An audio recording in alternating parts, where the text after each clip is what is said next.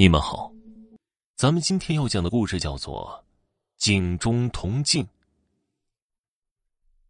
老林家忽然发生了一件奇妙的事情，后院里的水井忽然就捞出了一面铜镜。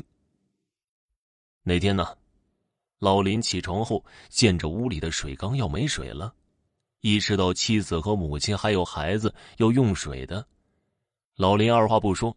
也没着急着洗漱，拿起水桶就朝着井边走去。等到老林拿着水桶放入井里时，感觉到了水桶变重后，就用绳子慢慢的往上拉。本以为拉水桶的时候会和往常一样，拉满水朝着水缸倒去就行了。可是啊，让老林万万没想到的是，等到水桶被提出井里的时候，忽然老林的眼睛就被一道刺眼的光芒射中了。他吓得赶忙丢下水桶，伸手捂住了自己的眼睛。老林缓了好一会儿，心里无比的疑惑：刚刚桶里到底是个什么东西呢？竟然如此的亮！要不是他反应快，现在早就被闪中了。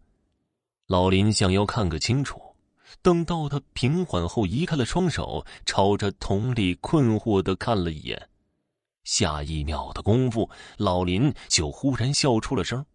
本以为是个什么危险东西，没想到桶里竟然是一面古朴的铜镜，大概只有巴掌般大小，样式精美好看。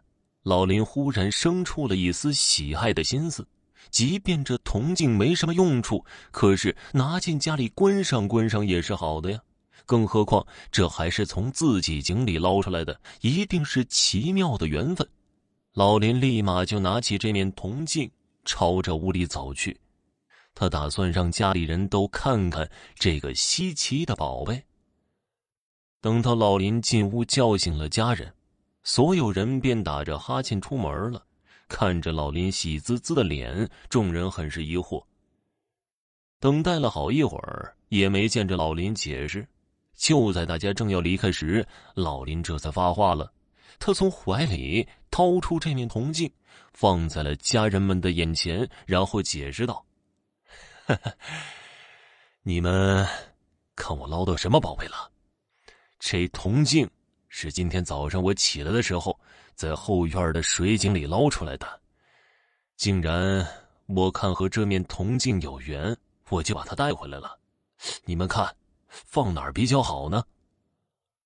老林一说完，众人便纷纷朝着铜镜看去。这面铜镜的确精美喜人，几乎所有人都一眼看上了它，可唯独小孙子除外。可惜家里人忙着商量铜镜的归宿，也就没发现小孙子的异常。当天，铜镜便在客厅里留下了。到了夜晚时分，家里人早就进入了梦乡，可是小孙子却迟迟没法睡着。自打这面铜镜忽然出现后，小孙子就总觉得有事儿即将发生一样，始终没法安定下来。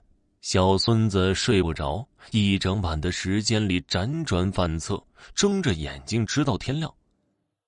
等到第二天，老林和邻居在外聊天的时候，把那面铜镜拿出来和邻居嘚瑟。碰巧有个道士路过，听到了铜镜的事情，慌忙朝着老林家看了一眼。发现了老林手中的铜镜，道士拔腿就跑，好似身后有洪水猛兽一般。而老林只顾着和人聊天，也没有发现这个奇怪的一幕。等到邻居离开后，老林满意的带着铜镜，刚准备进屋，忽然身后有人大声的喊道：“别动！”说完后，老林疑惑的回头朝着声响看去。竟然看到一个陌生的道士。老林以为道士有话要说，停住脚步，等待着道士靠近。可是谁能料到，这个道士竟然一把夺过自己的铜镜，然后就掏出黄符贴在了铜镜上，接着就拿着铜镜一把摔在地上。老林吓坏了，道士为什么要破坏自己的东西呢？正要上前和道士拼命时，道士却意识他看着地上铜镜的碎片。老林低头后，碎片就化为了一滩黑水。老林看得头皮直发麻，意识到铜镜似乎有问题。老林慌忙向道士解释，道士这才说明原因。原来这面铜镜并不是普通的铜镜，而是一个死者的陪葬品。铜镜上沾染了阴气，如果不尽快解决的话，恐怕迟早会出现大事而小孙子就是年纪小，感受力较强，所以才会见着铜镜后没法睡着。至于道士转头就跑的缘故，也是回去找更厉害的救兵了。老林得知真相后，知道是道士救下了自己一家人的命，连忙跪地感谢救命之恩。听众朋友，本集播讲完毕，感谢您的收听。